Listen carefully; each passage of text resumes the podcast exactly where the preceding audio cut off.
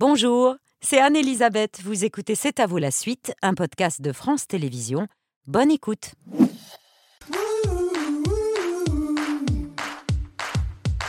C'est à vous pour vous accompagner en direct jusqu'à 21h avec Émilie, Pierre, Patrick, Mohamed, Lorrain et notre chef ce soir, Romain Dacier, qui dirige le restaurant Mumi. C'est dans le premier arrondissement de Paris, Mumi, parce que c'est la contraction de musée et de miles. Bon, peu- Miles. Voilà, c'est la marche des musées, parce qu'il y a beaucoup de musées autour du restaurant, notamment le Louvre ou la Bourse de commerce. Euh, c'est la saison des choux, on en a mangé quand même euh, depuis lundi. Ça continue ce soir. Alors, avec une variation du brocoli, parce que c'est un chou, c'est un brocoletti, ou alors un sima, simaridapa. Je ne connaissais pas. C'est donc une variation du brocoli dont c'est la saison fait. depuis le mois de juillet. Après. Voilà, et on va en manger jusqu'au mois de décembre. Voilà, jusqu'à la fin de l'hiver à peu près. Ils vont nous accompagner, ils vont accompagner un cabillaud ce soir. Et alors, on va pas se contenter de les manger vapeur. Non. On va les fait. réchauffer un peu. Voilà. On va les Euh, brûler un petit peu. On va les brûler. En surface, hein, bien Voilà, sûr. tout à fait. Tenez, vous laisse faire. Merci. Ça va leur donner un petit côté un peu fumé, euh, comme si c'était au barbecue. Elle a dit fumer, pas griller. hein. Mais elle s'est déclenchée toute seule, la flamme. hein. Je ne sais pas pourquoi. Et je, brûle plutôt la tige ou plutôt Vous le. pouvez faire un petit peu partout, parce que ça leur donne une. D'ici le bruit du broc, le cri du brocoli. Un de ces jours, je vais venir griller les moustaches de quelqu'un là, euh, autour de la table. Merci beaucoup, chef. Je vous laisse finir de réchauffer ces, ces brocolis. Ah, ben ça s'est éteint. Ah non, oula, ça Oh, redémarre. Wow. Pardon. Merci beaucoup, chef. À tout à l'heure pour le dîner de C'est à vous. Il y a 70 ans, le 16 mai 1953, naissait l'Express. À l'époque, c'était le supplément de 12 pages seulement des échos fondé par deux jeunes journalistes ambitieux et engagés. Françoise Giroud a 36 ans, Jean-Jacques Savant-Schreiber 29. Ils ne cachaient pas leur ambition à l'époque porter Pierre Mendès France au pouvoir. Dix ans plus tard, fini le papier journal, l'Express devient le premier news magazine français, reconnaissable en kiosque à son grand bandeau orange. Un journal à la fois bourgeois, conservateur et révolutionnaire, bouillonnant d'idées, irrémédiablement attaché à l'histoire de France et à celle des Trente Glorieuses. Lancé au grand galop, deux rotatives viennent de mettre au monde un hebdomadaire de la presse écrite dont le titre est connu mais la formule nouvelle.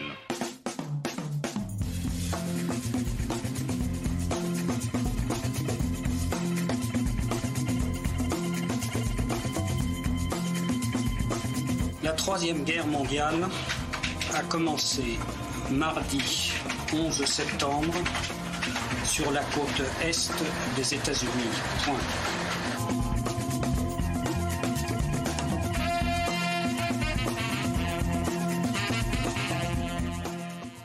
Bonsoir à la veille. Bonsoir. Vous êtes l'homme qui a relancé RMC, signé son premier contrat à durée indéterminée à Mohamed Bouafsi. Ah, vous Créé BFM TV avant de reprendre il y a 4 ans l'Express qui fête donc ses 70 ans. À cette occasion, un numéro spécial euh, est disponible. Et puis un colloque était organisé hier à la Maison de la Radio euh, avec pour thème C'était bien hier, ce sera mieux demain. Avant d'en venir à demain, un mot sur hier. L'Express, toujours en avance sur les sujets de société, on l'a vu hein, à travers les unes, le combat pour l'abolition de la peine de mort dès le début des années 70, pour la légalisation de l'avortement avec le visage de Simone Veil à la une, à la veille de son discours historique à l'Assemblée nationale. L'article était signé Catherine Ney et Michel Cotta. L'Express a toujours contribué au débat euh, démocratique et c'est ce combat que vous aviez envie de poursuivre parce qu'il était menacé. Bah, C'est vrai que l'opportunité de racheter l'Express, c'était une opportunité sur laquelle euh, il fallait réfléchir. Assurer la pérennité d'un journal comme l'Express, euh, après s'être occupé d'RMC ou de BFM, c'était un beau projet. C'est évidemment pas un projet facile puisque la presse est en, en transformation. Et puis moi j'étais à l'aise avec les valeurs de l'Express et avec Eric Scholl, le directeur de la rédaction, eh bien, on, on a dit que c'était que c'était jouable. Et effectivement, on s'inscrit dans la même ADN que, que Jean-Jacques Servan-Schreiber et François Giraud à l'origine du journal. La signature de la nouvelle campagne de pub de l'Express, c'est du bon côté de l'information. Ça veut dire quoi être du bon côté de l'information? Est-ce que c'est pas un peu donneur de leçons? Bah, je l'ai pensé au début, quand Mm. on m'a parlé de cette signature. Et puis, finalement, quand on réfléchit bien, euh, non, on, assume nos choix. C'est-à-dire que sur la guerre en Ukraine, on, est- on considère qu'on est du bon côté de l'information. Quand on soutient euh, la loi Veil, à l'époque, Mm. on, on est du bon côté de l'information, on en est convaincu. Et il y a plein de thèmes. Quand on défend la démocratie, quand on défend la science face au complotisme, on a finalement la conviction d'être du bon côté de l'information. On ne considère pas qu'on a le monopole du bon côté Mm. de l'information, mais on l'affirme. Les créateurs du News Magazine Express se sont beaucoup inspirés du modèle américain, un peu comme vous qui avez pensé BFM TV sur le modèle de CNN. Pourquoi est-ce qu'on va chercher des modèles outre-Atlantique Ils sont meilleurs que nous? Euh, disons que l'expérience média aux États-Unis est plus ancienne que chez nous. Euh, il y avait des radios bien avant qui en est chez nous, des radios privées. Euh, la presse, le marché est plus gros, la publicité est plus importante, le marché est plus concurrentiel. Donc du coup, il y a plus d'idées, plus de projets. Et c'est Jean-Louis Servan-Schreiber qui, en 1964, est parti aux États-Unis et qui a dit à son frère J'ai trouvé un truc qui est super, ça s'appelle Time Magazine. Et c'est comme ça qu'il faut transformer l'Express. Et quelques années après sa création, l'Express est devenu un news magazine. Combien de lecteurs aujourd'hui? Alors aujourd'hui, c'est 1 250 000 lecteurs du papier par semaine. Euh, effectivement, 1 200 000 personnes qui, qui ont lisent le papier. le papier Et les si on prend le poids de, de l'Express euh, avec le digital, c'est plus de 5 millions de lecteurs par mois. Ouais. Voilà. Ouais, c'est beaucoup. Alors, euh, et sur, la, sur les ventes au numéro, c'est 150 000 à peu près. 170 000 aujourd'hui, Ah bon? Oui. Euh, donc, euh, donc ce sont des chiffres importants, mais moi je préfère aujourd'hui parler de l'audience parce qu'il faut qu'on se compare au digital, il faut qu'on se compare à la télé, à la radio. D'où ce chiffre de. Parler de la 200. diffusion, c'est un concept un peu dépassé euh, si on n'intègre pas tous les autres supports et les nouvelles méthodes, surtout pour faire des études. Oui. Puis quand on parle seulement de la diffusion, on dit que vous êtes euh, à la traîne par rapport à- au point et à l'Obs. C'est pour ça. Oui, ça ne me dérange pas du tout parce qu'on n'a pas la- le même positionnement, on est monté en gamme, euh, on a changé la ligne éditoriale, donc on assume le fait d'avoir perdu un certain nombre de lecteurs et d'en avoir gagné d'autres d'ailleurs. Oui, parce que c'est plus cher maintenant, l'Express. Oui, notre stratégie, c'est plutôt une montée en valeur. 6,90. 6,90, on est le plus cher des, des hebdomadaires, on, on- on l'assume, mais à un moment, il faut trouver la solution économique. Et finalement, cette année, et l'année dernière déjà, c'est nous qui avons le meilleur trend en kiosque parmi les hebdomadaires, la meilleure tendance. On est à peu près à zéro, ce qui n'est pas formidable, mais c'est un marché qui régresse, quand les autres connaissent euh, plutôt une baisse assez forte. Donc le prix, finalement, il a été très bien absorbé par, euh, par nos clients. La crise de la presse, avant la crise de la presse, c'est-à-dire avant euh, Internet, les réseaux et le reste, eh bien, le fondateur de l'Express, Jean-Jacques Servan-Schreiber, en parlait déjà en 1967. À ce moment-là, c'était la presse concurrencée par la télévision. Fait l'Express sur ces deux dernières années augmente de 100 000 exemplaires par an. Pourquoi? Je crois que c'est parce qu'il répond simplement à un besoin. Et un besoin qui est créé par la télévision. La télévision a fait craquer le cadre des intérêts locaux. Les gens s'intéressent à un beaucoup plus grand nombre de choses, de sujets. Alors l'Express arrive dans cet environnement créé par la télévision et il, euh, par sa force d'enquête, enfin la force que nous essayons de créer d'enquête, il donne à l'événement sur lequel la télévision a appelé l'attention, il lui donne son relief. Donc il répond à un besoin. Si on remplace le mot télévision par Internet, ça marche? Oui, ça marche. La révolution digitale, ça le bouleverse d'ailleurs tous les secteurs économiques, pas simplement la presse. Donc il faut s'adapter, c'est compliqué, il faut être euh, déterminé, il faut être créatif, mais il y a, il y a des solutions euh, à l'avenir de la presse. Il y a un grand besoin d'information. Le digital, c'est formidable, il y a des côtés positifs, il y a des côtés plus compliqués avec le complotisme sur les réseaux sociaux. Donc il y a une forte demande aussi d'information à très forte valeur, et c'est le positionnement que- que nous avons. Il y a une demande d'information, il y a aussi une fatigue informationnelle. Est-ce que vous en tenez compte et comment? Alors, on est évidemment un journal d'information. Je dirais qu'on est euh, un journal euh, d'idées aussi, d'analyse. Donc, euh, en étant un hebdomadaire, on informe moins qu'une chaîne d'information en continu. On informe différemment, mais on aide plutôt à réfléchir autour des idées. On donne la parole à des philosophes, des écrivains, des auteurs, des historiens euh, qui manipulent des idées, des concepts. Ça permet de réfléchir. Moi, j'ai découvert ce qu'était la cancel culture quand ça fait la couverture de l'Express. J'ai dit c'est quand même osé parce que je savais pas de quoi on parlait. Mais c'était déjà il y a, il y a 3-4 ans. Et finalement, c'est assez gratifiant quand on lit l'article de se dire ok, j'ai compris ce phénomène que je connaissais pas, le wokisme aussi. J'ai découvert dans l'Express il y a quelques années ce que c'était. Avant même de le racheter. Oh, à ce moment-là, à peu près. Est-ce qu'il y aura une, une TV, euh, l'Express, une télé, euh, une Express TV.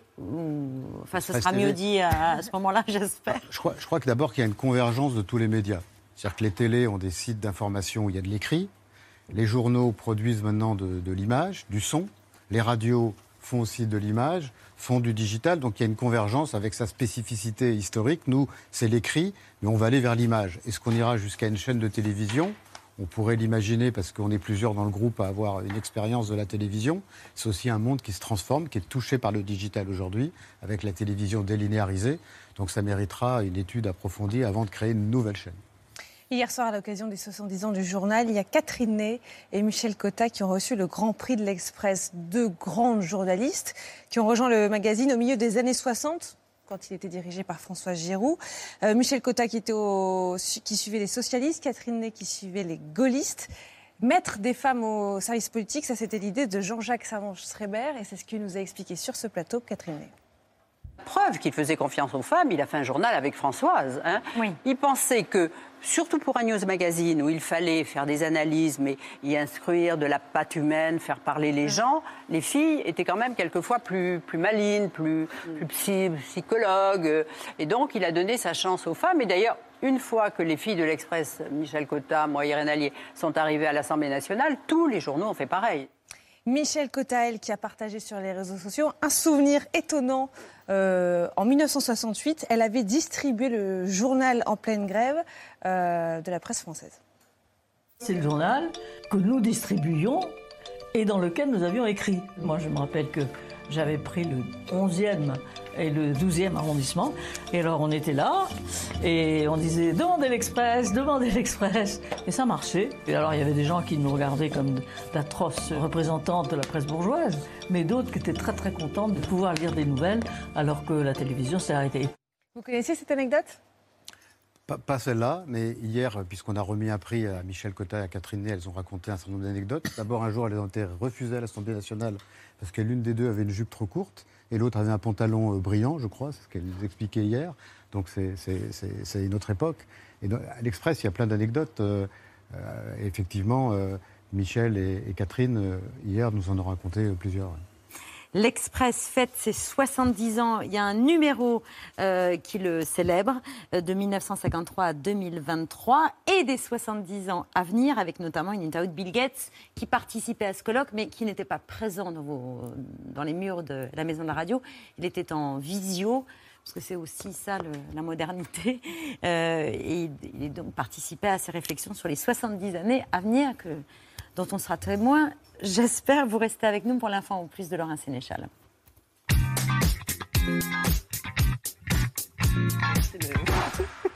Je voudrais vous parler de ce journaliste franco-afghan qui a été libéré par les talibans. Il s'appelle Mortaza Berboudi. Il a 29 ans, journaliste réfugié en France depuis 2015. Il a notamment fait une série de reportages pour Mediapart. Il a aussi travaillé avec euh, des équipes de France Télévisions. Et après la prise du pouvoir des talibans, il a été arrêté le 7 janvier dernier. Il venait de revenir dans son pays d'origine pour faire son travail de reporter. Il a finalement passé 10 mois de prison euh, avant d'être acquitté hier par la justice talibane. Reporter sans frontières a salué sa libération. Alain Veil, vous, euh, vous dirigez l'Express, vous avez lancé BFM TV, vous avez dirigé RMC, envoyé un journaliste sur une zone de guerre. J'imagine que c'est des décisions qu'on ne prend pas à la légère, mais il faut le faire. Et c'est aussi peut-être ce qui nous manque en ce moment à Gaza, par exemple. Bah, les journalistes veulent le faire. Euh, ils veulent exercer leur métier. C'est vrai qu'à BFM, malheureusement, à plusieurs reprises, on a dû envoyer des journalistes sur, sur le terrain. Et BFM a été touché dramatiquement, comme on le sait, notamment euh, pendant la guerre en Ukraine, depuis le début de la guerre en Ukraine. Évidemment, il faut protéger les journalistes, euh, faire attention que leur sécurité ne soit pas mise en, danger au-delà du, raisonnable, mais ça fait partie du métier de journaliste d'aller sur le terrain, on appelle ça même reporter de guerre. Donc euh, oui, c'est un risque à prendre et les journalistes sont courageux en faisant ce métier qui est utile à tout le monde et notamment utile à, à la démocratie et spécifique au pays où la presse est libre. Vous avez des journalistes en ce moment de l'Express en Israël, vous avez combien peut-être? Non, nous n'avons pas, à ma connaissance, parce que je ne suis pas toujours au courant instantanément de tout ce qui se passe dans la rédaction, mais on n'a pas tellement vocation, nous, à aller sur le terrain, euh, contrairement euh, aux chaînes d'information. Ça peut nous arriver, parce qu'il y a des reportages qui sont faits dans le magazine et qui nécessitent que le, journal, le journaliste aille sur, place. Mais pour faire de l'analyse, comme on le fait aujourd'hui sur le sujet euh, de la guerre entre Israël et puis la, Gaza et le Hamas, on peut le faire, bah, évidemment, depuis Paris d'une façon totalement sérieuse. Alors, si vous avez signé le contrat, le premier contrat à la télé, de, à la radio de Mohamed, c'est Pierre Lescure qui a signé le, le mien à la télévision. Et il le, il le regrette chaque jour. Au contraire. non, je plaisante. C'est tout de suite l'heure de l'œil de Pierre.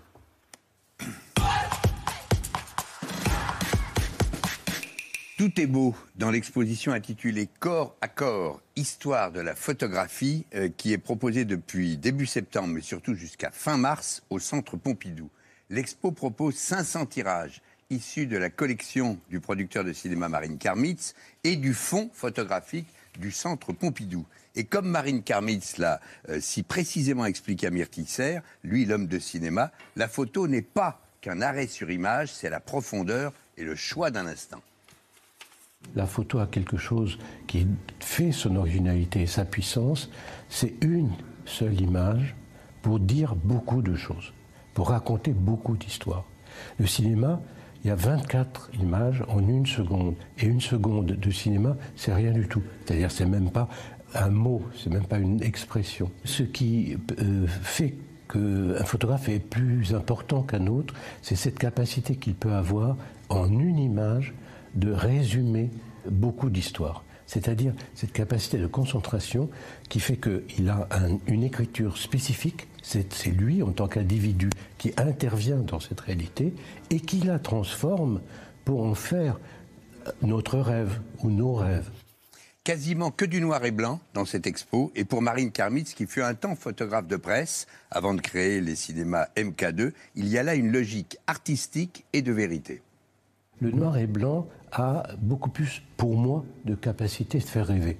La couleur, parce que c'est un rouge, parce que c'est un bleu, parce que c'est peut-être le mélange des deux, fait que euh, ça, rend la réalité beaucoup plus concrète. Et donc le rêve est plus difficile. Sa collection et celle de, de Beaubourg dialoguent et font se rencontrer des artistes. Les visages et les corps sont le plus souvent anonymes, mais ils disent tellement, comme chez Dorothy Lange. Qui est cette femme? Quel âge a-t-elle? Est-ce qu'elle est blessée? Est-ce qu'elle est pauvre simplement? Est-ce que ses bas euh, sont rapiécés euh, Ou est-ce qu'ils ont subi euh, des violences? Bref, on peut se poser énormément de questions autour de cette photo, mais en elle-même, telle qu'elle est construite, cette photo, nous permet justement de nous poser ces questions sans aucune explication de la part de la photographe. Et puis regardez ces clichés couleurs, justement du cinéaste Chris Marker. Ils ont une histoire. À la fin de sa vie, il, il, était soigné pour son cancer dans un hôpital et euh, il prenait le métro pour aller euh, pour ses soins. C'est un homme qui va mourir, qui photographie des femmes vivantes, mais épuisées, qui dorment la plupart du temps et qui les photographie toujours avec leur ombre d'une certaine façon, en tout cas leur reflet. Donc c'est ce rapport avec la vie, mais une vie endormie, qui m'a infiniment touché. Voilà, une collection comme celle de Marine Karmitz qu'il a donc proposée à Beaubourg pour ce pas de deux. C'est l'histoire d'une passion, une passion de tous les jours. Je vis avec mes photos, je change souvent d'accrochage et je leur parle le matin. Je leur demande s'ils vont bien, etc. Je parle à mon chat et je parle aux photos.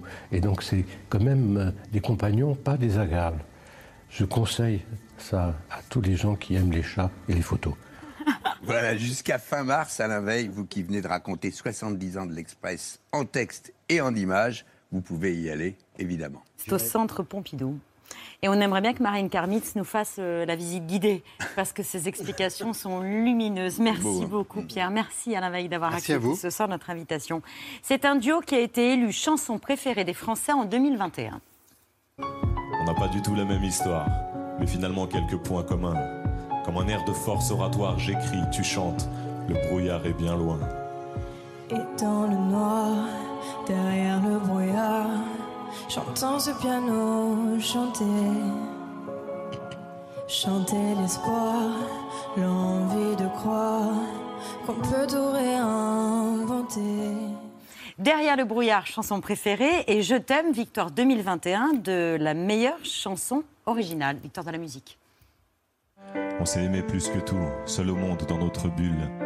Ces flammes nous ont rendus fous. On a oublié qu'au final, le feu, ça brûle. Mais je t'aime. Je t'aime, je t'aime, je t'aime.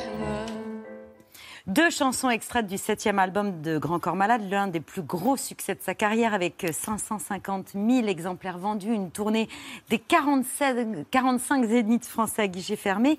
Euh, après avoir invité des artistes féminines à chanter en duo, après avoir proposé un album de trio éphémère avec Ben Mazou et Gaël Faye, Grand Corps Malade revient seul derrière le micro avec un huitième album.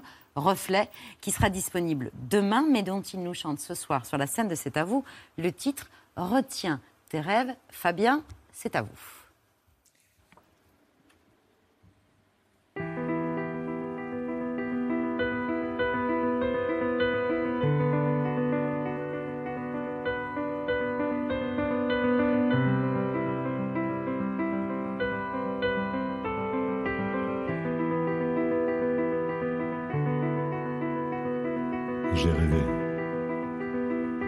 Soirée d'hiver, j'étais rentré pas trop tard.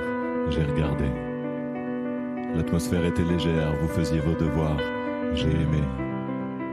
Vous m'avez regardé d'un air qui était content de me voir. Je vous ai trouvé plein de lumière, dehors il faisait tout noir. Je vous ai pas dit que j'étais fier, je vous ai souri sans le savoir. J'ai rêvé.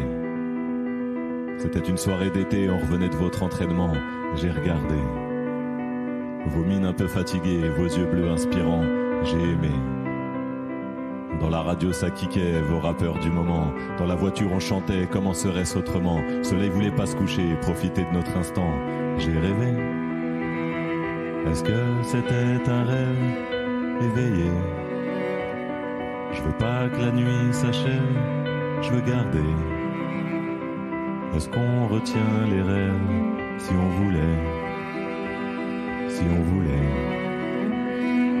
J'ai rêvé. Est-ce que c'était un rêve éveillé? Je veux pas que la nuit s'achève, je veux garder. Est-ce qu'on retient les rêves si on voulait? Si on voulait. J'ai rêvé.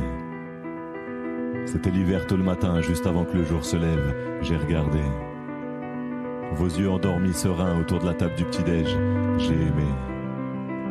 Il y avait l'odeur du grille-pain et vous me racontiez vos rêves, de drôles d'histoires de requins et de marins qu'on enlève. C'était un matin commun, mais comme un privilège. J'ai rêvé. C'était l'été à la campagne, il y avait de belles éclaircies. J'ai regardé. C'était peut-être à la montagne, les rêves c'est pas très précis. J'ai aimé. Vous me disiez que c'était relou, cette crème solaire à s'enduire. Il y avait du bonheur partout et vous vouliez vous resservir. Je restais tout le temps avec vous pour pas vous sentir grandir. J'ai rêvé.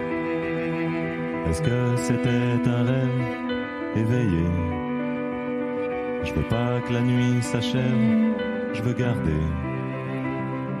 Est-ce qu'on retient les rêves si on voulait? Si on voulait J'ai rêvé. Est-ce que c'était un rêve éveillé? Je veux pas que la nuit s'achève, je veux garder. Est-ce qu'on retient les rêves si on voulait Si on voulait? Quand ils apprennent à lire, nous on vieillit sans défense. Je crois qu'on était des enfants tant qu'on n'en avait pas. Et si les aider à grandir nous fait perdre un peu d'innocence, je veux bien devenir adulte si c'est pour être papa. J'ai rêvé. Est-ce que c'était un rêve éveillé. Je veux pas que la nuit s'achève, je veux garder. Est-ce qu'on retient les rêves si on voulait? Si on voulait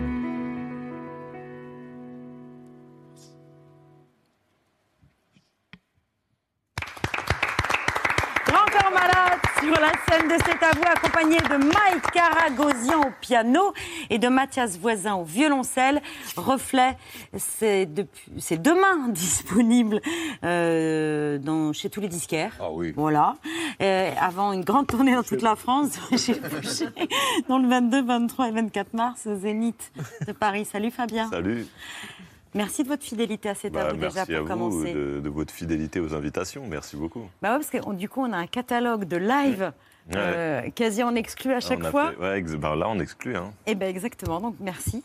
On est ravis d'évoquer ce nouvel album qui marque votre retour à un exercice plus solitaire après deux expériences collectives, un exercice très personnel aussi. Parce que dans cet album, et cette chanson en particulier, vous vous adressez à vos deux fils de 10 et 13 ans, parce que vous les voyez grandir trop vite, quoi. Ouais, on m'avait prévenu hein, que quand on a des enfants, le sablier s'accélère, mais, mais je, ouais, je le confirme. Et oui, du coup, tous ces petits moments euh, très classiques, un petit déj, une balade en voiture, euh, bah, ces moments très banals, finalement, euh, on se rend compte qu'ils ne sont pas éternels et du coup, on a envie de les retenir un petit peu. Ouais, Ils ont aimé la chanson? Ouais, c'est bon, ils ont, ils ont validé, ça fait plaisir. Ils ont même été émus et c'est pas le genre dans la maison? Ouais, en tout cas, ils ont, voilà, ils ont montré leur émotion. euh, voilà, ça m'a fait plutôt plaisir. C'est cool. C'est pas pour vous faire pardonner de jamais être à la maison et d'être tout le temps je, suis, euh, je suis beaucoup à la maison. je en tournée. la maison. Parce que chaque tournée, c'est euh, un an et demi à peu Ouais, près. mais hein. justement, elles sont très longues parce que euh, je fais jamais, elles sont pas très denses. Moi, le but, c'est de jamais faire de plus trois, trois concerts d'affilée pour rentrer à la maison. Et, et non, non, je suis un papa qui fait les devoirs, qui amène au foot et au basket. Vraiment, ça, c'est la priorité. Retiens tes rêves, c'est un titre qui a une particularité, le refrain est chanté. Alors, c'est Mhm. pas une première, mais vous assumez de plus en plus le chant, ne serait-ce que pour le, pour le plaisir d'entendre le public, justement, reprendre en chœur ces parties chantées.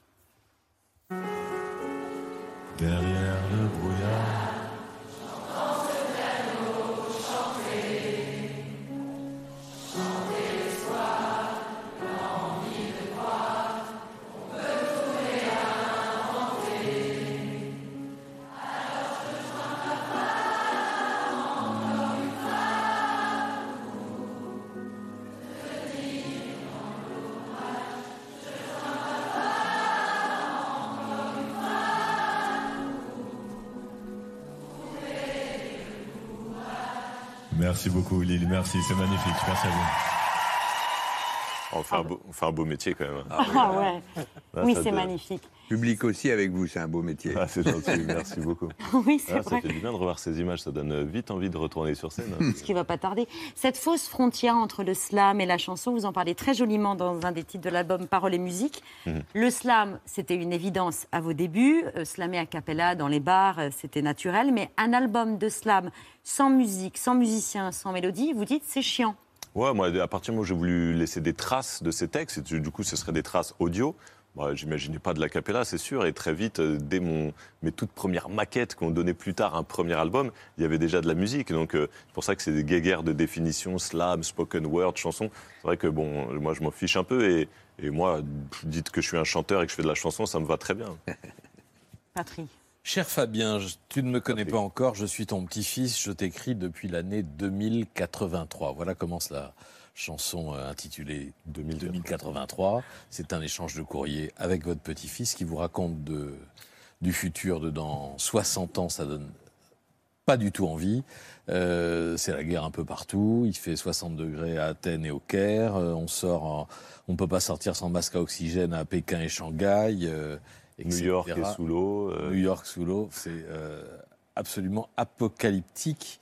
Euh, il faut, vous êtes toujours très connecté à, à l'actualité, à ce qui vous préoccupe, à ce qui vous angoisse, et ça, ça vous angoisse hein, particulièrement. bien sûr, je pense que on peut difficilement faire un album de 12 chansons en 2023 euh, sans faire comme si l'enjeu climatique n'était pas d'une importance euh, bah, ouais, prégnante. Et, du coup, voilà, il, me semblait important de, parler de, cet enjeu climatique. Alors j'ai pris ça comme thème, mon petit-fils qui m'écrit de- depuis dans 60 ans pour me- m'expliquer l'état de la planète. Et malheureusement, tout ce que je raconte là, je ne l'ai pas complètement inventé. Je suis allé me renseigner, je parlais à des spécialistes, j'ai lu les rapports du GIEC. Et, et tout ça n'est pas une hérésie, malheureusement. Ça peut vraiment être ça dans 60 ans si on ne bouge pas maintenant. C'est ce que me dit Voilà, mon petit-fils. Il vous appelle à agir et Ouais. à faire savoir autour de vous qu'il faut agir pour éviter que ce soit comme ça dans 60 ans. Ouais, et du coup, agir, c'est compliqué, évidemment. On fait tous des, petits, des petites choses. Mais bon, le tri sélectif et rouler en hybride, euh, on a l'impression que ça ne changera pas tout. Et, voilà, il faut des mesures beaucoup plus draconiennes. C'est ce que j'essaye de dire à la fin, en tant que, tant que les, publics, les, les, pouvoirs, euh, enfin, les, les, gouvernements euh, et les pouvoirs politiques euh, sortiront pas de leur inaction. Et, nous, je pense que ça passe par des lois. Il faut que des lois euh, contraignantes nous obligent à, à changer nos, modes de consommation. Émilie. Euh, le nouvel album, nouvelle tournée, donc ça va s'étendre, euh, on l'a dit, 30 dates, du 13 janvier au 24 mars à Paris. On imagine que vous avez hâte parce qu'on a vu des images de ouf là avec les briquets. On en a d'autres.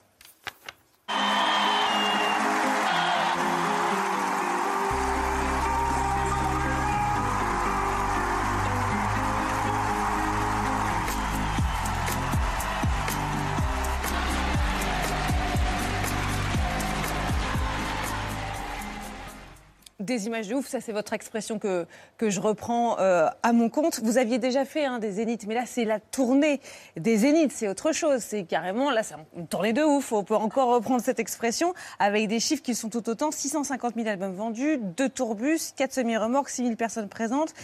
Et vous ajoutez, j'ai fait 15 ans de tournée avant d'avoir le droit de faire ce format-là. Une tournée des, des zéniths, c'est pas rien. Ouais, c'est quelque chose. Moi, je savais pas que c'était autant différent. Quoi. J'avais 15 ans que je fais des tournées, des belles tournées. Hein.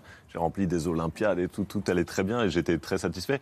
Mais d'un seul coup, le format euh, Zénith, bah ouais, c'est une énorme colo sur la route. En effet, c'est beaucoup de, c'est beaucoup de matos, beaucoup de, et, c'est beaucoup d'émotions parce que un Zénith, voilà, c'est au moins 6000 personnes et 6000 personnes en face, c'est quelque chose quand, quand ça se lève, quand ça te répond, quand ça t'applaudit. C'est, ça, ça remue quoi et c'est beau et donc euh, on a fait une belle tournée et c'est vrai qu'on a hâte que ça recommence. Même si vous repassez souvent par la maison, vous venez quand même aussi de finir votre troisième long métrage, après euh, Patient et puis après la, vie scolaire. On attend impatiemment Monsieur Aznavour, le biopic que vous avez co-réalisé comme les, films précédents avec Mehdi Idir. Charles Aznavour et vous, Fabien, c'est une vraie histoire et une vraie rencontre. L'homme est un solitaire. L'homme est un solitaire. Qui a besoin des autres. Qui a besoin des autres.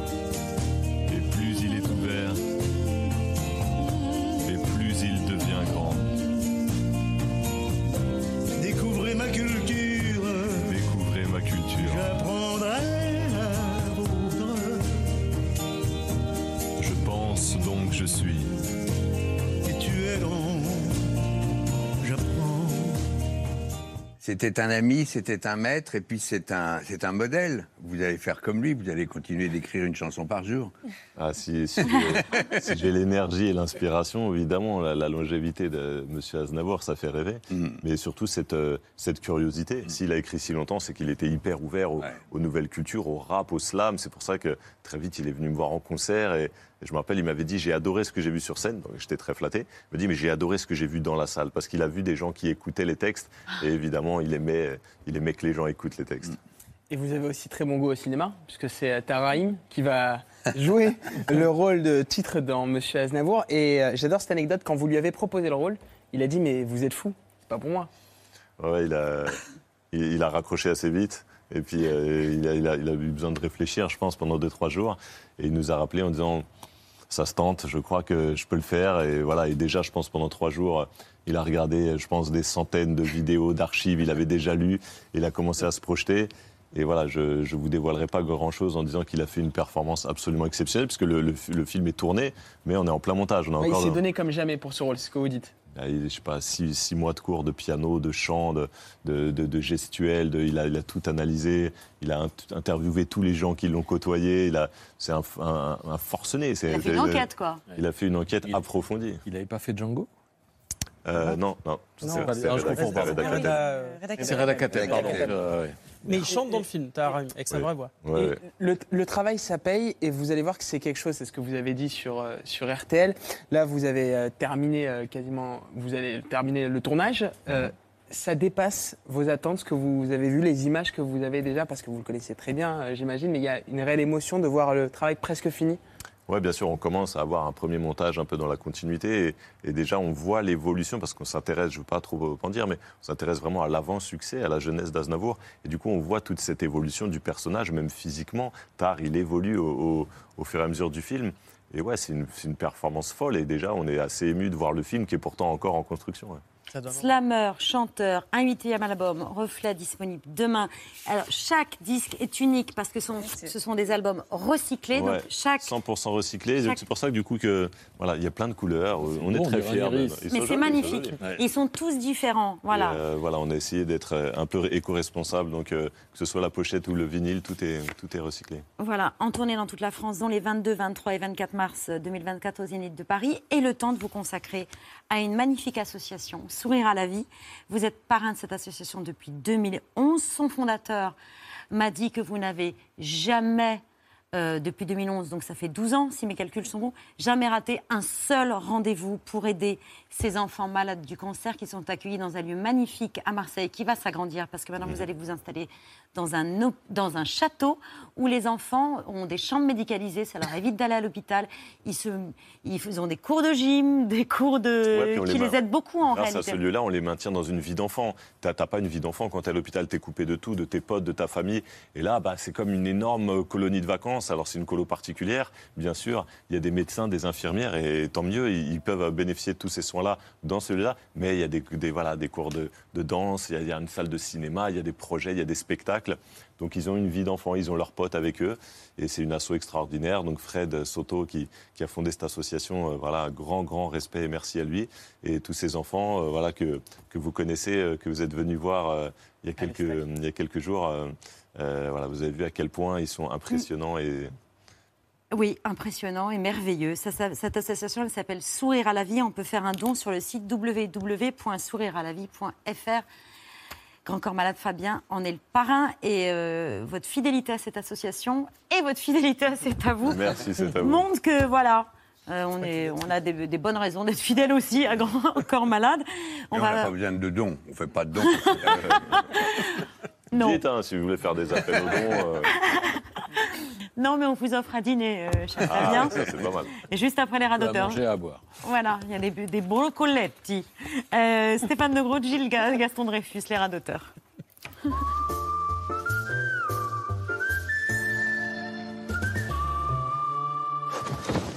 C'est marrant, vous êtes toujours là avant moi. Dans la vie, vous êtes ponctuel? Je comprends pas votre question. euh, Je suis là avant vous parce que je passe avant vous. Vous êtes droit, vous êtes carré, vous êtes, vous êtes quelqu'un de, vous cartésien. Vous me cherchez sur quelque chose Pourquoi Vous tombez dessus tout de suite euh, Quand vous faites ça, on dirait un oiseau, un aigle qui, qui s'abat sur quelque chose. Tiens mot, là. Faites pas trop ça quand même parce que ça me fait penser. Vous, vous avez la phobie des, des asticots, moi j'ai j'ai un Ah. peu, c'est un peu les oiseaux, moi. Mais là, je peux faire ça. Non, ça, c'est on dirait un perroquet. Vous n'avez pas la phobie des perroquets. C'est plutôt les, ça. les pigeons. Voilà, j'aime pas les pigeons. Et là, vous Mais faites je- le pigeon. Je peux faire ça quand même. Non, non, ça, on dirait, on dirait un pigeon qui va se gratter les. Tout mouvement des mains. Ça, on dirait un, un pigeon qui se déploie. Je, j'arrête. Vous venez de faire ça de nouveau. Oh là là, ben voilà, regarde, je, je, je, je croise les doigts. Mais je vous demande d'arrêter. vous continuez, vous venez de recommencer là. Et Bouge- voilà, ça c'est le pigeon mains. qui part.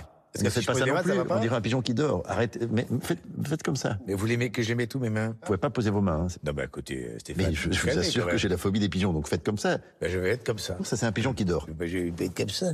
Cette main, s'il vous plaît. Vous faites vous-même, l'oiseau. vous faites ça avec, avec vos mains, ça vous fait pas peur vous? Là, c'est un pigeon qui se gratte le bec. Arrêtez de faire ça. Mais vous êtes fou en fait. vous n'entendez pas si, ce que je vous vous dis. Si, Voilà. si, vous êtes un fou furieux. Vous me faites peur. Vous allez me prendre pour un pigeon. Et vous allez m'étrangler, vous allez me plumer. Et je te plume, je te plume. Je, vais- je vais arrêter de vous regarder en fait. Euh, je sais pas. Parlons d'autre chose. On n'est pas obligé de parler des oiseaux là. Et si je fais ça, par exemple Oui, faites, faites ça. Là. ça, ça, voilà, ça, ça me Ah, va. c'est bon. Ouais, Parce qu'un pigeon ne lit pas des magazines. Bah non. Voilà, il n'y a, pas un pigeon magazine. Donc lisez-moi une phrase, hein, une information euh, qui change de sujet. Je vous ai pas demandé de, de ne plus rien dire. Les grenouilles sauvent la terre. Et pourquoi repartir avec des animaux? Bah, Parce que c'est marqué. Moi, je vais partir comme une mouche. Bien, et bien. réfléchissez sur le, le miel. Et, et- Cher Fabien, bienvenue à la table de C'est à vous, aux côtés d'un passionné des mots du quotidien et des expressions de nos régions, un chercheur, linguiste, qui a tranché un débat qui semblait insoluble. Faut-il dire pain au chocolat ou chocolatine? Bonjour, je voudrais deux pains au chocolat, s'il vous plaît. Deux pains au chocolat? Non, ici ce sont des chocolatines, madame. Deux mots pour une même viennoiserie, mais chocolatine ne figure pas dans tous les dictionnaires, ce qui n'est pas du tout du goût de ces lycéens de Montauban, au point d'écrire au président de la République et à l'Académie française afin de réparer l'injustice. Monsieur le Président, nous souhaitons attirer votre attention sur le fait que le mot chocolatine ne se trouve pas dans certains dictionnaires. La chocolatine, c'est euh, tout le sud-ouest qui l'utilise et euh, je trouve ça normal que euh, ben, le reconnaisse au moins dans les dictionnaires. Pas que tout le monde le dise, mais qu'on les reconnaisse dans le dictionnaire. Bonsoir Mathieu Avanzi. Bonsoir. Euh, merci de votre présence ce soir parce que je vois bien que Patrick est déjà comme ça quand, parce que je lui ai annoncé que vous aviez tranché cette fausse guéguerre en publiant notamment une carte très officielle, comme vous en avez le secret, qui établit très nettement qu'une écrasante majorité de la France utilise le mot pain au chocolat et que c'est le mot qui convient, cher Patrick, parce qu'à l'origine, on glissait une barre de chocolat dans un pain, dans une miche. Tout à fait. En fait, l'origine euh, euh, linguistique, elle vient d'abord de pain au chocolat. Donc l'étymologie, elle est là. hein. C'est un pain dans lequel on va mettre un morceau de chocolat. Et chocolatine est arrivé un tout petit peu plus tard, d'après les 30 recherches ans plus tard. Exactement.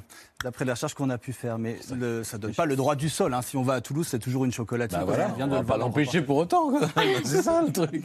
Mais c'est amusant parce qu'il y avait juste un témoignage que j'ai retrouvé sur France 3 Occitanie. Euh, une serveuse de boulangerie toulousaine qui raconte que certains clients arrivent, commencent par demander un pain au chocolat avant de faire machine arrière et de dire chocolatine. Ils se reprennent de justesse parce qu'il y a un attachement au mot qui prouve l'attachement à la région. Et c'est ce que vous nous prouvez dans cet ouvrage dont on parle dans un instant. Comme on dit chez nous, euh, il y a exactement le même débat euh, entre pain au chocolat ou chocolatine avec euh, la cruche versus pichet. Là aussi, il y a une, une carte euh, qui n'arrivera jamais. Euh, mais c'est pas grave. tu vas nous la décrire. La poche et le sac. Oui, la poche et le sac. Bon, en fait, on, on dit soit carafe, soit pot d'eau, soit bro. Et ici, à Paris, on dit plutôt bro. Voilà, on se passe le bro à Paris, comme on dit chez nous.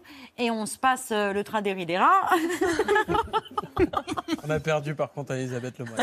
non, c'était pour vous présenter le chef dix minutes. Romain Dacier, le chef du restaurant Mimi dans le premier arrondissement de Paris, qui nous propose, propose ce soir des brocoletti euh, qui accompagnent un cabillaud et des amandes. Et c'est l'une des recettes que vous proposez dans votre restaurant, chef.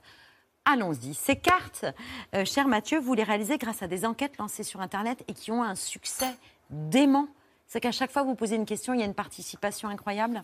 C'est ça, en fait, on interroge la population via Internet. C'est une méthode qui s'appelle les sciences participatives, euh, euh, qui s'est mise en place au début des années 2000, hein, quand Internet va sortir, et puis qui émerge vraiment avec les réseaux sociaux à partir de 2007, quelque chose comme ça, notamment avec euh, Jean-François Copé, euh, qui lance le débat sur le prix de la choco- de, enfin, du pain au chocolat. Pardon.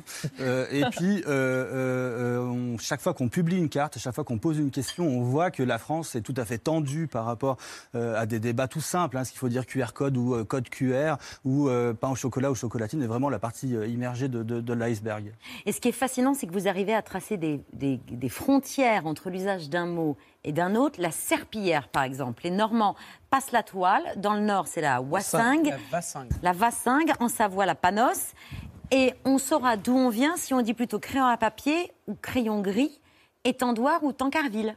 Il y a vraiment des... euh, Alors là, c'est la carte du crayon à papier et il y a la carte normalement du non plus. Il n'y a pas la carte de l'étendoir ou du tancarville. Mais, mais voilà, enfin, moi j'ai toujours dit crayon de papier. Je me souviens d'avoir été envoyé en colonie par mes parents quand j'étais petit, puis d'avoir entendu des gens qui disaient crayon de bois, crayon gris. J'étais, mais c'est pas possible. C'est un crayon de papier. Et puis, fina- enfin, et puis finalement, de fil en aiguille, on s'est rendu compte qu'il y avait une, vari- une vraie variation régionale autour de, de- de ces dénominations. Et puis que chaque chacun, chacune, euh, euh, chaque personne vivant dans ces zones colorées a finalement raison. Et puis on peut voir sur les réseaux sociaux les traumatismes qui ont été euh, euh, vécus par certains professeurs qui disaient mon Dieu, mais j'ai été muté dans telle région et toute la classe s'est moquée parce que j'ai appelé ça crayon gris. Et puis dans cette zone, il fallait dire crayon de bois. Mais évidemment, il va le dire une fois, deux fois, puis la troisième fois, il va s'adapter finalement localement, quoi. Un mot encore, relancé par le chef de l'État. Toutes les petites communes, toutes, elles ont eu leur dotation maintenue. Il ne faut pas raconter non plus des, carabistouilles à nos concitoyens. Hein. Carabistouille, euh, mot utilisé plutôt en Belgique, en Wallonie, euh, Nord-Pas-de-Calais. Euh, D'ailleurs, il me semble, moi je me souviens, la première fois que je l'ai repéré, c'était dans Astérix chez les Belges. Le dernier album signé par Goscinny, il avait attrapé le carabistouille pour le mettre dans la bouche des, des Belges. Donc il avait normalement pas vocation à être dans la bouche d'un président de tous les Français. Bah, disons, d'une certaine manière, sur ce coup-là, Macron euh, euh, est légitime parce qu'il vient d'Amiens. Donc, il, Ah oui, il- enfin, il avait le droit. hein. Enfin, il avait le droit, disons. Euh, c'est- moins grave que quand on, on l'entend à Marseille dire avec vous à nos côtés, on craint des gains au moment où il brigue le premier mandat. Euh, là, effectivement, que ça a fait le buzz sur les réseaux sociaux parce qu'on se demande pourquoi un président qui vient, enfin, un futur président ou un candidat en tout cas à la présidentielle, euh, utilise un mot du Sud si c'est pas pour euh, un peu briguer euh, l'électorat. Mais là, dans un sens, il avait raison. Puis ce qui est intéressant euh, avec euh, cet usage, c'est qu'il s'est répandu dans la presse. On va le retrouver euh, pas plus tard euh, que quelques mois après dans Le Monde. On va le retrouver aussi dans la bouche de Mélenchon. Donc euh, finalement, on va voir que le mot euh, se, se- se- se- Se nationalise, Exactement. se dérégionalise. Exactement. Jean Castex, c'est une autre expression qui l'a rendu célèbre. Cet ajustement lié à l'arrivée prochaine de l'heure d'été s'appliquera à compter de samedi prochain, à compter de ce vendredi soir minuit, à compter du 15 décembre, à compter de lundi prochain, à compter de la rentrée. À compter du mercredi 16 février, nous lèverons les autres mesures. Alors il y a le à compter, mais il y a aussi l'accent de Jean Castex dont on a beaucoup parlé. Il a été victime de glossophobie, ce Premier ministre. Mais écoute, je vous avoue que la première fois que je l'ai entendu, et donc la, la nomination était une surprise, en tout cas pour moi, puis je me suis retourné, je me suis dit, ça peut pas être le Premier ministre, c'est pas possible. Et, et, et, et voilà, de la glottophobie totalement inconsciente, évidemment. On n'a pas l'habitude d'entendre des gens euh, dans cette position avec un accent pareil. Euh, et euh, il y avait l'effet inverse qui était sur les réseaux sociaux, où les gens de- de- du Sud disaient, mais il n'a pas du tout, il n'a pas du tout d'accent. Alors évidemment, c'est là qu'on se rend compte que l'accent, c'est toujours dans l'oreille des autres, et surtout euh, un- une question de degré, quoi. hein. Et avec vous, c'est le, le triomphe des régions, parce qu'elles peuvent toutes exister à travers leurs expressions, puis vous les remettez en perspective. Mais l'humoriste Maxime Gasteuil, lui, il a mis un sacré coup aux Parisiens. Les gars, ça, c'est la Rolls, c'est un Weber. Sylvie, ramène le charbon Putain, ça marche pas, il m'a dit que c'était le bouton start, ça, il est lobat. Églantine, t'as checké le gaz? Il y a un seriously problème là. Je comprends pas, il y a tout qui marche, je suis PNC aux portes. Églantine, euh, on le met où le charbon? Putain, faut que je rappelle le mec de Maison du Monde, là je suis au bout. Sylvie, j'ai plus de pâte à feu, du coup je vais prendre de l'acétone. Ça va marcher pareil. hein. Par contre, décalez la table de 20 mètres, hein, parce qu'il va y avoir un méchant retour de flamme. là. Les Friends, steak de soja pour tout le monde? Tu me les amènes on board? Ça part en 5 minutes? Allez, vamos Lui, évidemment, il n'y a rien à dire, faut même pas essayer de le sauver, ce Parisien-là. Ouais, là, bon, c'est, disons, des, des- des- des nouveaux usages euh, qui, on ne sait pas encore s'ils vont rester, s'ils vont vraiment se maintenir, mais c'est effectivement des façons de parler qu'on observe et qui sont tout à fait intéressantes à étudier. Euh, quand quand- quand j'étais à Paris, j'étais assez fasciné par les étudiants bon, qui avaient souvent 20 ans de moins que moi, puis ils me disaient, ah, mais c'est mes parents qui parlent comme ça, et on travaillait sur l'argot. Et je pensais être encore jeune, finalement, mais pas du tout. Comme on dit chez nous, c'est une mine. Ah oui. C'est une pépite avec beaucoup d'écarts qu'on n'a pas vu ce soir, mais qu'on retrouve dans votre ouvrage. Euh, c'est un Tour de France passionnant aussi. Et merci beaucoup Mathieu Avanzi. Je, permets de, je me permets de l'offrir de votre part euh, à Fabien. Et c'est paru aujourd'hui aux éditions Le Robert. Merci d'avoir Merci accepté ce soir notre invitation. Merci beaucoup. On conclut cette émission comme tous les soirs avec les actualités de Bertrand.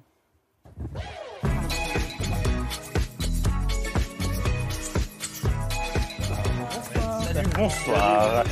Nous sommes le 19 octobre. Voici ce que vous ne verrez pas dans l'ABC ce soir. La définition du jour proposée dans le 13h. Euh, le connard, c'est une personne qui se croit tout permis et qui ne s'excuse jamais. Et j'en connais un paquet. Euh, on embrasse la femme de Julien Bugier. C'est vrai qu'on y pense tous à changer de vie. Moi aussi, ça me trotte dans la tête parfois. Samia Braquilla, manque de sommeil. On en parle juste après le fil info. D'abord, euh, le journal avec, euh, avec euh, William Guécosta. Et demain c'est vendredi. Enfin, on prend des nouvelles du roi aux doigts saucisses. Et... Oh mon Dieu, là, on est passé sur des Montbéliards. On a quand même pensé à, à rendre les mains qu'il a chourées au guignol de l'info. À la une de ce jeudi, Jean-Noël Barrot. Mais si. Jean- Ah oui, oui, oui, oui, Jean-Noël Barrot, ministre du numérique. Certaines l'apprennent euh, au moment où je le dis. Alors pour être sûr que tout le monde imprime, Jean-Noël a une technique d'hypnotiseur de Mesmer. Il répète le mot numérique dès qu'il le peut. Comme ça, tout le monde euh, sait qui il est.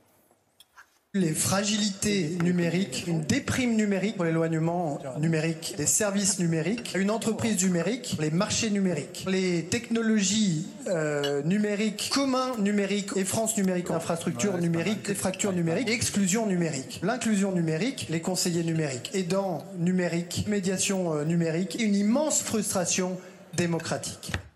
Perdu. Il est ministre de? Démocratique. Démo- Merci. Il intervenait donc en introduction de numérique en commun, le NEC, qui a connu un petit souci de timing. Merci beaucoup, monsieur le ministre. Euh, alors, comme vous l'avez remarqué, nous sommes excessivement en retard. Qui aurait pu le prédire? On a mordu un peu sur l'emploi du temps, mais pour ce qui me concerne, j'ai bien l'intention de prendre tout mon temps car j'ai un certain nombre de choses à vous dire. Parce qu'il est comme ça, Jean Do. Il s'en fiche du temps. Il ne sait même pas en quelle année nous sommes. Nul doute que euh, ce cru 2024, euh, 2024 2023 sera un, un grand cru. Et bonne année 2024. Un ministre qui est à la pointe de la technologie, normal, il est ministre du numérique. Ouais, mais vous voyez, ça rend. Correspond sans doute à l'utopie de celles et ceux qui, au début de l'Internet, L'Internet, les courriels et tutti quanti. Je suis sûr qu'il fait partie de ces personnes qui disent la Wi-Fi. qui dit la Wi-Fi ici? Mais ça dépend des régions. Mais moi, je le dis. je On dit le ou la Wi-Fi. La ketchup aussi. Ça dépend des régions. Vous- tu, tu dis la Wi-Fi, toi, Fabien. La ketchup, pardon. Ah oui, on, a- on passe au spécial. Annulez la- la chronique. La sauce ketchup. ouais. Ah oui, la sauce Mais ketchup. le ketchup. Ah, mais le ketchup. Sur la carte, il y a juste Patrick Cohen. oui, mais c'est un état dans l'état. hein. Et j'ai donc j'ai compris le souci du ministre, c'est qu'il est nul en coup de pression parce que quand il fait des menaces, ben, on a plus envie euh, que la menace soit mise à exécution que de le suivre. Le numérique, ça ne sert pas qu'à faire des démarches en ligne. Si c'est ça, alors on s'arrête tous, on va euh, au bord de la Garonne et on boit un coup. Euh, bah, euh, moi je suis chaud, qui vient avec moi Ouais, Très bien. Dans le reste de l'actualité, Robert Ménard. Très belle fin de semaine. Robert Ménard qui, euh, ce matin, a eu droit à une tournée promo digne des plus grands acteurs hollywoodiens avec pas moins de trois médias en une matinée France Info, Sud Radio et CNews. Ce qui est pratique pour ses soutiens, parce que si vous n'êtes pas du matin, 7h50 sur France Info, c'est tôt, euh, vous avez pu vous rattraper grâce au replay en direct. Je suis allé dans une école. Je suis allé, euh, comme, comme tous les maires, euh, au rassemblement dans les écoles. J'étais comme tous les maires, mar- euh, lundi à 14h, vous avez compris, dans un lycée. En plus, il s'appelle Jean Moulin, vous imaginez Il s'appelle Jean Moulin, en, en plus, vous imaginez En plus, il s'appelle Jean Moulin, le lycée. Imagine. La moitié ne chantait pas la Marseillaise. Vous dire que la majorité ont chanté la Marseillaise serait un mensonge. Pas la moitié, je suis optimiste. Qui chantait la Marseillaise Tu avais tout un tas de groupes qui ricanaient. Qui ricanaient pendant la Marseillaise. Tu avais des petits groupes qui rigolaient. Et si vous, si vous regardiez Robert Ménard, vous n'avez pas pu regarder l'interview de- d'Éric Zemmour au même moment dans Télématin, rassurez-vous, voici un résumé des 7 minutes. Bonjour et bienvenue dans les 4V. Bonjour. Islamisé, l'islam. L'islam, étranger, étranger, immigré, immigré, immigration, étranger, étranger, immigré, étranger, islamisé, islamisme, islamisme musulman, charia, charia, djihad, djihad, charia, charia, charia, djihad, immigration, islamisation, immigration, immigration. Merci beaucoup à vous, Eric Zemmour, d'être venu dans la 4V. Bonne journée. 4V, un thème. Allez-y, on file à l'Assemblée où aujourd'hui, attachez vos ceintures, on part à 130 sur l'autoroute du Fun. Euh, la Commission des affaires sociales examinait le projet de loi de financement de la sécurité sociale pour 2024, le PLFSS. Euh, et l'ancienne Dirlo Fadila Katabi ayant été nommée ministre, euh, la commission a une nouvelle Dirlo qui s'appelle Madame Parmentier-Lecoq. Et je peux vous dire qu'avec elle, ça file droit, n'est-ce pas, Madame Rousseau, s'il vous plaît? S'il C'est vous une plaît. excellente note. S'il vous plaît, Madame Rousseau, s'il vous plaît. Je peux recommencer? S'il vous plaît. S'il vous plaît. Madame Rousseau, s'il vous plaît. Chut. S'il vous plaît. Oh. Oh Hein? Bon? Non, parce que si vous continuez à faire les oiseaux, moi, qu'est-ce que je fais? Je vous, je vous alerte une dernière fois et la prochaine fois, ça tombe la punition. On est où, là? À côté d'elle, la rapporteuse euh, Stéphanie Rist, qui était d'humeur mutine. Madame euh, la rapporteure, je vous demanderai un avis de sagesse. Merci. Merci, Madame la rapporteure. J'ai déjà dit hier que j'étais pas très sage. Euh, ambiance caliente en commission avec des députés qui, même s'ils évoquent des sujets euh, qui concernent l'intérieur euh, de leurs slip, de leurs lipous, ne ricanent pas comme des ados. Et en tout cas, euh, Jérôme Gage en connaît un rayon. Il y a une gratuité d'un certain nombre de préservatifs. Si on veut du haut de gamme, du lubrifié, du nervé, du je sais pas quoi, euh, on, on se les paye. Mais euh, te marre pas, Astrid, c'est c'est des sujets. euh, voilà. Il a parlé d'Izi Des enfants. Euh, et puis appel à témoins, si vous avez passé la soirée avec Cyril Isaac Sibili hier, contactez-moi. Je pense que j'y est rentré très tard, mais je voudrais en avoir le cœur net. Merci Madame la Présidente. Chers collègues, bonjour. Euh, ce que je vais vous proposer, ça a été effectivement proposé effectivement de, hier, mais sous une autre forme par, euh, par Jérôme Gage et l'autre collègue de la Porte. Il y a déjà euh, 30, 13% de moins Merci. grâce à... la- la- je- je- J'ai fini. Merci. Et en même temps, et notamment chez les Merci. personnes les plus défavorisées. Donc j'espère que vous... non, mais vraiment, on a dit qu'on accélérait, donc s'il vous plaît, respectez les temps. Là, moi j'ai des choses à dire, merde. Mais, de quoi parlait-il? On fait un prix minimum par gramme d'alcool. Ça touche l'ensemble des alcools, qu'ils soient forts, qu'ils soient bières, qu'ils soient vins. L'ensemble des alcools, c'est un prix minimum par gramme d'alcool. Au moins, il bosse ses sujets. Et on clôt cette page commission avec Sandrine Rousseau qui a eu raison de la patience de Maud Petit. Ce qui montre le besoin incroyable qu'il y a de, de ce type de dispositif. dire de parler moins fort. Voilà. Allez, sport. Hier avait lieu le tirage au sort de la FIFA des régions, le sixième tour de la Coupe. Et oui, ça continue. De la Coupe de France en Auvergne-Rhône-Alpes. Parmi les tirés au sort, C'est Vaux-en-Velin qui recevra Feur. Quoi? Feur. Quoi? Feur. C'est l'ancêtre du ex- évidemment. Tirage au sort diffusé en direct sur France 3 et les règles étaient limpides.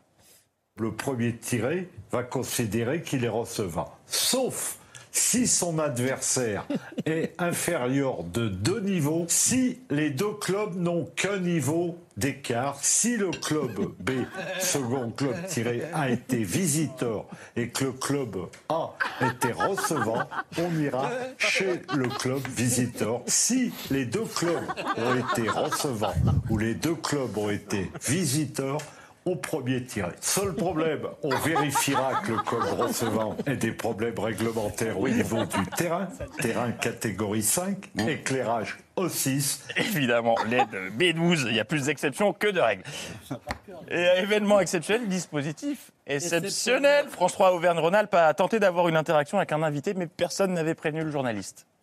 Quel est votre avis, coach, sur ce tirage? Et on a pas une photo. Nicolas Pinet, vous m'entendez? Et non, c'est une photo. Nicolas? C'est une photo. C'est l'émotion du tirage, peut-être? Non, c'est une photo dans un cadre. On referme ces actualités avec l'une des polémiques du moment, le silence de certains artistes sur les sujets d'actu, ce qui n'est pas votre cas, Fabien, puisque vous vous engagez dans vos textes. D'autres aimeraient en faire autant, mais ils ont peur de se couper d'une partie de leur public déjà maigre. C'est le cas de ce jeune artiste qui débute. Il est tiraillé entre dénonce et je veux pas trop déranger, euh, ce qui ne l'empêche pas de se mouiller sur les thèmes les plus brûlants. En ce moment, quand j'allume la télé, je vois que le monde va mal. Je me dis que si les gens se faisaient pas la guerre, ce serait pas plus mal. Quand j'en vois pleurer à la pompe à essence, je me dis que leur donner un peu plus d'argent, ça aurait du sens. Quand au rugby, je sens l'odeur de la défaite des Bleus, je me dis qu'au final, ce qui nous a manqué, c'est juste un point ou deux. Se dire je t'aime, c'est mieux que se faire la haine, le nouvel album de Grand Corps Banal. Et on préfère largement Grand Corps Malade. L'info continue demain. Bonne soirée. Bravo Bertrand, merci Mathieu Avanzi d'avoir accepté ce soir notre invitation. Restez sur France 5 tout de suite la soirée science grand format de Mathieu Vidard. Ce soir, c'est l'histoire de la fusée Ariane, cette épopée spatiale. Et si vous voulez bien vous tourner vers Nico pour saluer nos téléspectateurs, on se quitte avec euh, Retiens tes rêves. Retiens nos rêves Pardon, c'est l'extrait de l'album Reflet de Grand Corps Malade. À demain en direct sur, sur France 5 à 19h. Gros bisous. C'était un rêve éveillé. Je veux pas que la nuit s'achève, je veux garder. Merci d'avoir écouté ce podcast de France Télévisions. Pour ne rien rater de C'est à vous en audio, vous pouvez vous abonner à tous nos podcasts sur votre plateforme d'écoute favorite dans la rubrique C'est à vous et en vidéo, le replay bien sûr, c'est sur France.tv. À très vite.